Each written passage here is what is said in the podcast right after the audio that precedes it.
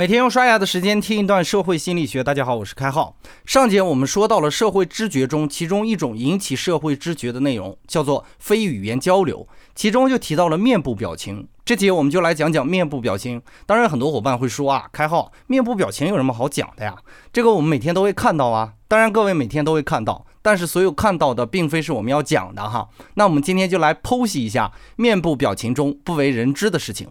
首先说明第一个大家没有广泛认识到的知识哈，我们对于面部表情的识别很可能是物种特性，并非是文化特征。当然，这个是达尔文的判断，啥意思呢？就是说我们只要是个人哈，就能识别面部表情，而不管你来自世界的哪个角落，你都会准确地判断出几乎全人类的表情，而所有人类的表情几乎是一致的。也就是说，面部表情表达情绪具有普遍性，所有人都采用同样的方法来表达这个编码。而所有人也都可以准确地诠释这些编码背后的情绪，或者加以解码。也就是说，不管是谁的丈母娘，笑起来都是一样的哈。这是第一个不为人知的知识。第二个不被人广泛注意到的知识是，人有六加二个基本表情。为啥说六加二呢？原因很简单啊，生物学家先发现和证明了六个基本表情，后来又证明了两个啊，有点冥王星的意思哈。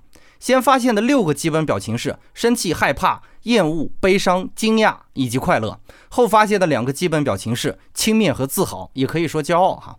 而关于这些基本表情中呢，我很负责任的说，有几个大家不知道的进化意义在里面。比如呢，厌恶和恐惧这两个表情的肌肉动作恰好相反。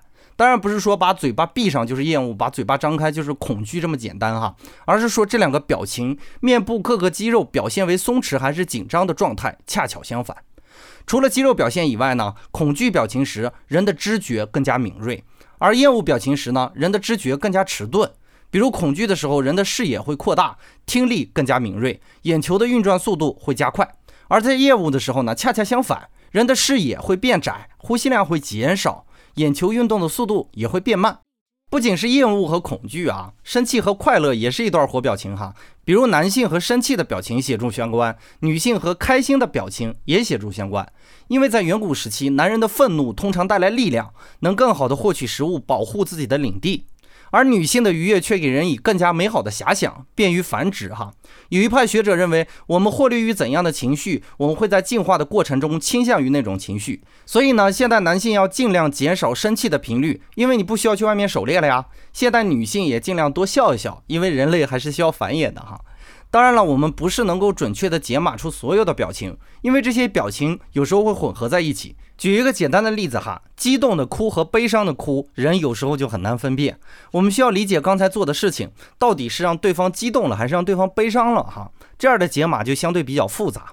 还有一种夹杂着痛苦的愉悦感，也很难让人分辨。比如被按摩的时候啊，有的人表现出来痛苦的表情，其实这种痛苦的表情是夹杂着愉悦的表情的。这种复杂的情绪叫做情绪混合。情绪混合一般会出现这样的现象：某些面部位置表达一些情绪，而另外一些位置则表达其他的情绪。所以呢，激动的哭通常嘴角表现出开心，而眼睛则会表现出悲伤。痛苦掺杂着喜悦的表情，也是在面部的上方表现出开心，而在面部的下方表现出痛苦的表情。所以呢，今天我们讲了有进化含义的面部表情以及情绪混合这样的现象，相信大家以后看到一些表情就能回想到开号所说的这些。本节的概念就播讲到这里，感谢您理解今天涉星的主要内容。更多内容关注微信公众号“开号御书房”，我们下工作日再见。